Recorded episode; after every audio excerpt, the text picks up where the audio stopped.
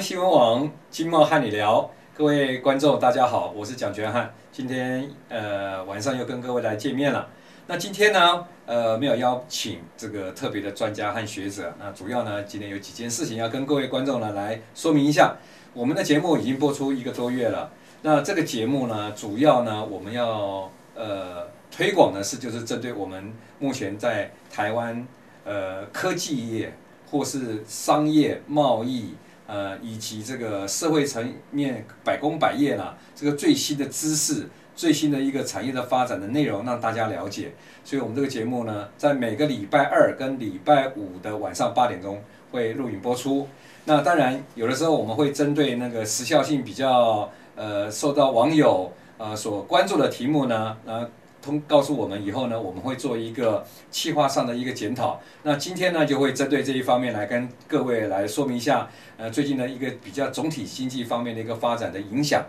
那当然也希望各位网友呢，能够尽可能来这个支持我们的节目。要记得，呃，在这个呃我们的节目上面呢，按订阅，呃，按赞，呃，分享，开启小铃铛。然后让我们的节目能够更多的人来了解到我们的节目的内容，让大家可以知道说台湾的经济发展、社会的发展，未来的的几年内有怎么样的一个发展的方向，那大家可以在生活更美好的一个环境里面永续的发展。好，那今天的一个呃节目的内容呢，首先第一个呢，我们要谈到的就是呃央行呃在上一周呢有开过的一个。央行的董事会，我们的中央银行，呃，特别有提到了我们台湾的经济有一个不有一个不确定性。那这当然里面也牵扯到几个主要的因素。那我们杨金荣的这个央行总裁呢，他有提了四个主要的因素啊，影响到目前台湾的经济发展。那央行在这个金融货币政策上面呢，目前来讲是采取了不升息的一个一个方式。来面对我们目前台湾的经济，那这个四个因素里面呢，首先当然就是世界各国的央行现在目前都在升息，啊，都在升息。但是因为我们台湾的物价目前来讲的话，没有那么像国外那么高的一个物价的一个水平，那通膨没有没有那么严重。那但是呢，又遇到说现在全球的经济正在下行，台湾的外销已经衰退了十几个。十几个月了哈，那这十几个月来的话，我们甚至在上半年一到二季的话，都在二十五、二十六趴的一个成长率的一个负的经济成长率，所以负的外销出口的这个成长率，所以呢，政府在这一方面呢，它不会来进行升级，是有综合性的考量的。那当然就是国际的一个一个金融政策哈，影响很大，和国际的一个目前的经贸的状况影响很大以外，第二个呢，就是谈到的就是。呃，目前中国大陆的内部、国内的内部呢，也是一样一样的经济的发展的并并不是很明朗。那再来就是提到了，就是在四月十二号提出的对呃台海两岸的这个 ECFA 里面的两千五百零九项的这个商品呢，要进行这个不公平的调查的这个呃作业呢，已经在进行中了。那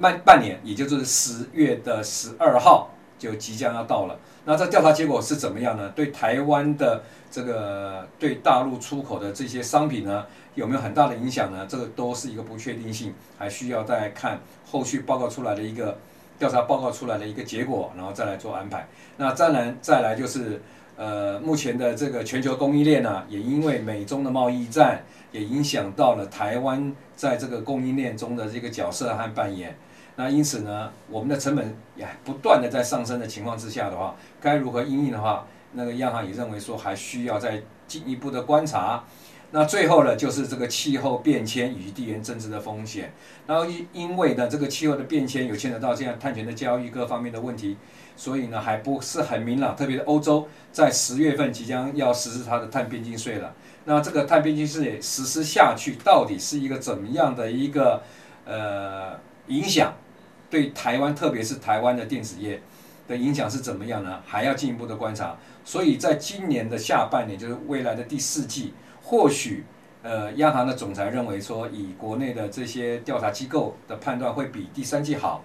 那但是呢，还是需要观察，因为毕竟这个不确定性还是很高。好，那在这个四个不确定因素里面的影响因素里面，最重要的就是所谓的中国大陆的这个。ECFA 这个部分啊，两千五百零九项的这个不公平调查是一个影响大的因素。那在这个同样的上个上一周呢，这个九月二十二号呢，啊二十一号，这个中国大陆的呃国台办的主任宋涛宋主任呢，呃在出席一个呃呃山西的一个一个文化活动的时候呢，有公开的表达说要支持研究终止 ECFA。啊，对台的关税优惠啊，再强调一次，是 ECFA 里面对台的关税优惠啊。那这关税优惠就是说，我们台湾有蛮多的商品，特别是农产品哦，现在在过去的出口到大陆的时候，几乎是零关税的一个状况的优惠方式，让我们的农产品可以出口到中国大陆。那目前来讲哈，陆陆续续有些农产品因为非关税贸易的障碍，也就是所谓的，譬如说像农。农药的残留过多，或是介壳虫并没有做最好适当的这个清理，所以造成他们在进口我们农产品的时候做了很多的限制。那你现在可能会将这个所谓的呃商品的这个范围哈，出口到中国大陆商品的范围啊，扩大到呃就是整个 ECFA 里面的所有的商品在关税方面的优惠措施。那有的关税呢，可能它不是零，它可能譬如说，呃，是原本的是十二趴，或是十六趴，然后它降到这个五趴啊六趴的一个状态。那有可能现在就是当这个嗯国台办在支持这个有关单位啊、研究终止 ECFA 的这个关税优关税的优惠政策以后呢，关税会回复。呃，这个升高，这个台湾的商品呢，要进入到中国大陆的话，就会造成它的竞争力相对的薄弱了。那这一点是我们台湾这个出口到大陆产品最重要要思考的一个问题。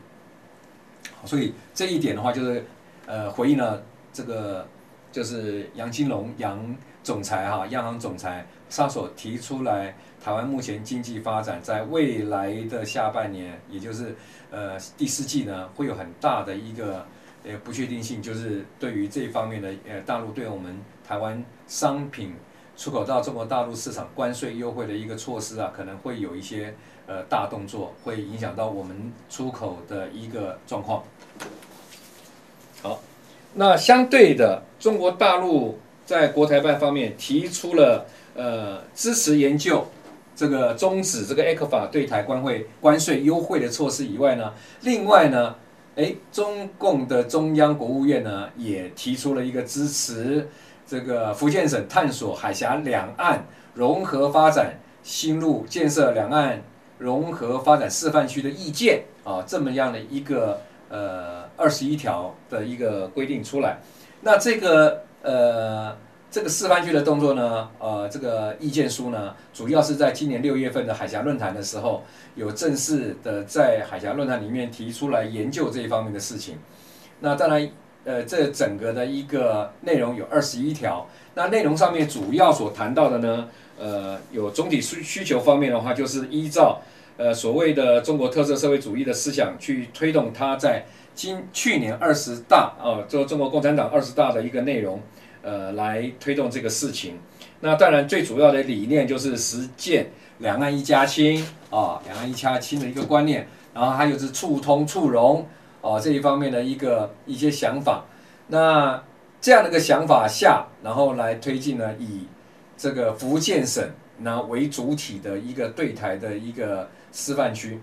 那除了这个以福建省以外的话，它有两个城市，一个就是这个厦门市。厦门呢，就对金门县来进行这个所谓的呃这个厦金两市的这个融合发展。另外一个呢，就是所谓的马祖，好，马祖对这个福州这边是不是也同样的进行这个两县市的一个融合发展？那因此就会有这个所谓的金厦一体化，或是这个那个福马一体化的一些呃说法啊、已经提到台面上来了。那这个对我们台湾的经济上面有没有正面的帮助呢？啊，这个可能是有待于要要再进一步的研究了，因为以刚刚前面所呃这个国台办宋涛宋主任所提出的要支持研究终止这个 ECFA 的这个关税优惠措施啊，那现在又推出了这个所谓的能通就通，能会就会，这个能连就连的这样的一个福建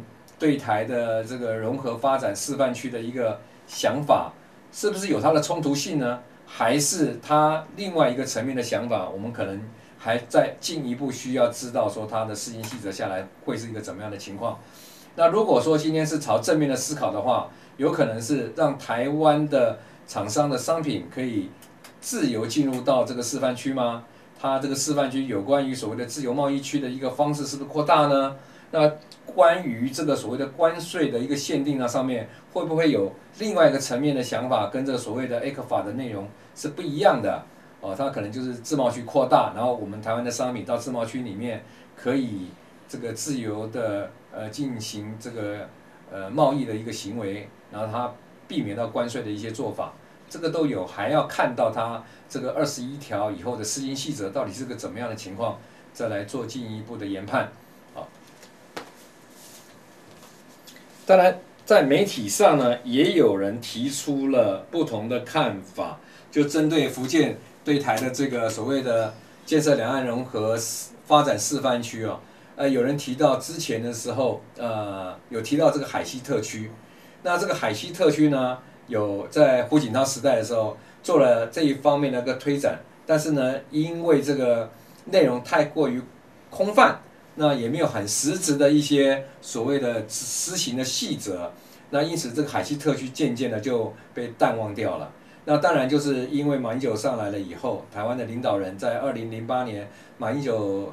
担任总统了以后，对两岸的做法是大开放，也就是呃大三通哦，呃就是。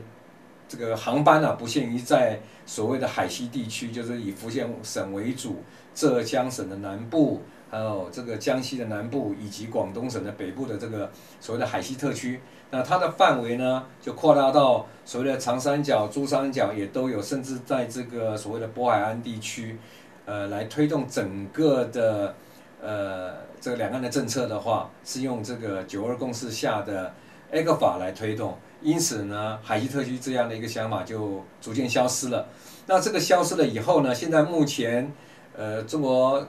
大陆呢提出了以福建啊建设为对台的这个两岸融合发展示范区呢这样的一个政策上面，呃，是不是有些新的新的想法，让它在福建省可以带动福建的发展？我觉得，呃，有可能会朝这个方向来进行。那这里面的代表性当然就刚才提到了所谓的金厦一体化。那最近呢，金门跟厦门之间所谓的金厦大桥呢，呃，在金门县政府，特别是他们的副县长李文良副县长呢，已经提出全力的支持在这一方面的一个政策。我相信呢，这个政策呢，会应该会应在明年的一月十三号，我们台湾的中央大选确定以后呢，就会明朗化这样的一个金厦大桥。它有没有可能在未来的四年内会去落实来兴建？哦，这个就进一步需要来观察它了。那如果说呃，未来的四年，也就是明年中央大选后，那两岸的关系趋近于一个和平对话的一个形态的话，那有可能这个金厦一体化的发展，它就会成为一个所谓的呃厦门对台。这个建设两岸融合发展示范区的一个一个代表性的一个方案，那这一方面的话，呃，就对于两岸来讲，或许避免掉所谓的兵凶战危的这个的风险，军事风险，对于经贸方面的话，就会有许多正面的一个帮助了。好，那因此呢，我们可以再继续的就观察两岸的经贸发展，在明下个月十月十二号，我们可以要基要再关注的就是中国大陆。在今年四月十二号提出来的，呃，两千五百零九项的这个商品的不公平调查的结果会是怎么样？那如果结果呢是有大部分的商品呢，必须要接受到所谓中国大陆要调高它的这个保证金啊，或是要交保证金，或者调高惩罚性关税相关的一个处置的话，那对我们的商业的呃两岸的经贸的发展是有相当大的影响的。那这一点的话，我们是不是有准备呢？我们政府部门有没有进一步的考量？应该如何跟中国大陆来这这一方面的一个积极的回应，让以以中以台湾百姓以及甚至中国大陆两岸人民的经济发展、民生发展呢，做一个最重要的考量。那暂时的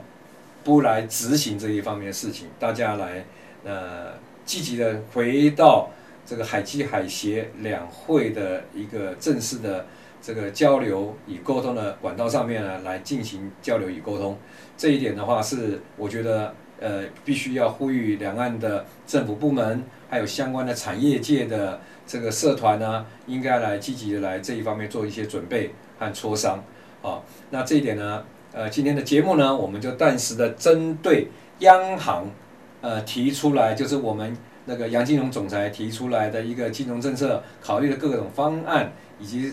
特别最主要是中国大陆与台湾两岸之间的经贸的发展的影响状态呢，来做一个我们节目的对网友的回应。那我们在下个节目呢，再来探讨一下最近中国大陆最夯的这个所谓的。呃，华为的新手机 Mate 六十，它到底创造了什么东西？影响有多深远？好，那我们下个节目再来探讨这个问题。谢谢大家，今天节目就到这边，谢谢。您心爱的合作伙伴，裕达报关零七三三三六八三九。